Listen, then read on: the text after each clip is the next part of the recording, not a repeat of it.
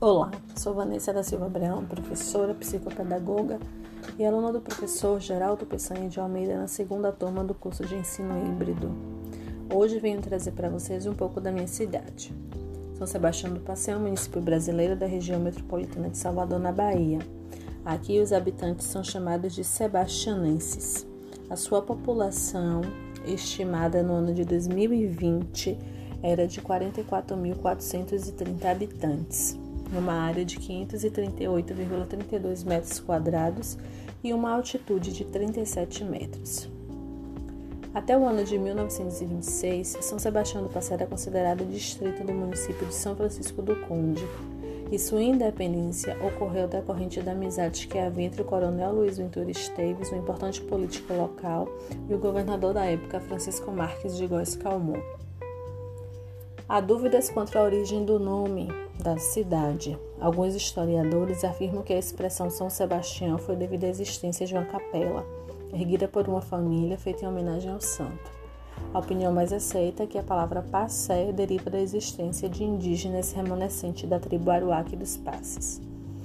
Nosso município possui cinco distritos: Nazaré de Jacuípe, Lamarão do Passé, Maracangalha, Banco de Areia e Laranjeiras. A economia é formada na produção agrícola com o cultivo de mandioca. Na pecuária destacam-se os rebanhos de bovinos, equinos e moares. E não podemos esquecer do turismo. A fé e as belezas naturais são alguns dos atrativos do assentamento 3 de abril. A 14 quilômetros do centro do município, o assentamento também tem um potencial histórico desconhecido. Tem como destaque as ruínas de uma igreja construída há 200 anos Outro destaque local é a religiosidade. A padroeira do assentamento é Nossa Senhora Rainha dos Anjos. Na localidade são rezadas missas nas proximidades da gruta, principalmente no verão, quando o acesso é mais fácil. Existem depoimentos da comunidade local, reforçando a crença que a água da gruta é milagrosa. Meu irmão, José Marcelino, iria para o hospital onde amputaria a perna. Depois que ele banhou a perna com a água da gruta, voltou a andar como antes. Nunca vou me esquecer disso, conta o senhor Antônio Marcelino. Segundo Marcelino, outro milagre também atribuído a santa aconteceu no assentamento há cerca de 50 anos. Eu me lembro de uma moça que tinha paralisia. Após se banhar com a água da gruta, essa menina jogou a muleta no chão e começou a andar normalmente. Isso me marcou bastante destaca. Outro ponto turístico é o distrito de Maracangalha, famosa e imortalizada pela canção de Dorival Caymmi. Eu vou pra Maracangalha, eu vou. Eu vou com chapéu de palha, eu vou.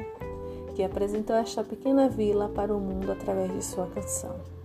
Tem como atração a Praça Dorival Caymmi, em formato de violão, a Capela de Nossa Senhora da Guia, inaugurada em 1963, reúne devotos em torno da imagem da protetora da vila, sendo que no mês de janeiro recebe os fiéis em festejos para a santa com a missa, procissão e lavagem das escadarias. Temos também as ruínas da usina Cinco Rios, fundada em 1912, que tornou-se uma das mais tradicionais do recôncavo baiano e já chegou a produzir 300 mil sacas de açúcar por ano e a absorver mão de obra de mais de mil trabalhadores, sendo responsáveis por 75 anos de movimentação na vila. Hoje encanta visitantes com seu passado.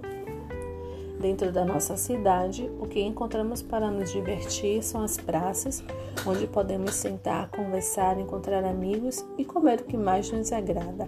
A variedade de iguarias é grande.